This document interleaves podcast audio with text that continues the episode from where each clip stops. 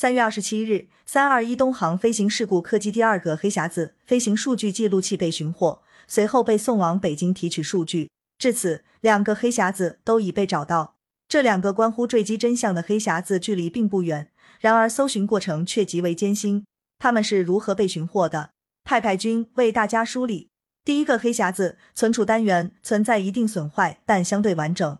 三月二十三日下午。武警官兵在东航飞行事故核心区采取网格部署、分片推进、立体侦搜等战法，开展搜救及清理飞机残骸工作。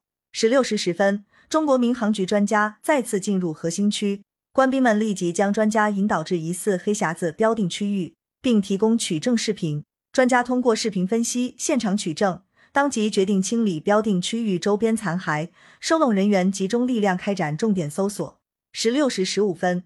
在该区域地表附近发掘到疑似黑匣子呈红色物体后，经多方验证，初步判定为东方航空 MU 五七三五航班的两部黑匣子其中之一的驾驶舱话音记录器。黑匣子已被送往北京修复一码。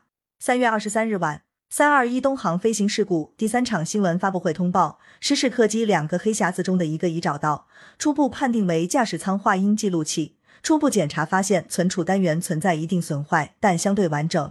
中国航空学会航空知识主编王亚楠表示，驾驶舱话音记录器记载了舱内所有的对话录音，包括飞行员之间的对话、飞行员跟地面之间的通话机组关于突发状况、操作问题的探讨等等，还可能记录下机载系统的提示音。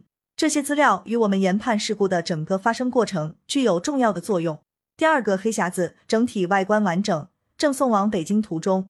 三月二十七日九时二十分许，经专家预判区域后。搜寻人员在挖掘的过程中，在撞击点东侧山坡坡面一点五米土层下，发现有橙色的罐体抖落。经专家报告及专家组确认后，是第二个黑匣子。据记者现场了解，第二个黑匣子整体外观完整，和第一个黑匣子状态差不多。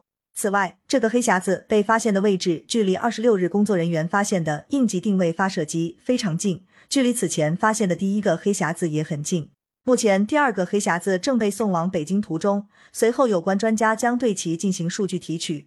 王亚楠告诉记者，飞行数据记录仪在解读事故经过方面的价值大于驾驶舱语音记录器，因为它能够提供的信息更加准确直观，可以让我们还原机舱内最后驾驶员的操作和飞机的状态。比如，可能话音记录仪记录下了驾驶员说拉杆，但最终是否拉杆了，并不好说。而飞行数据记录仪则能记录下所有的操作，便于我们更准确的还原事故原因。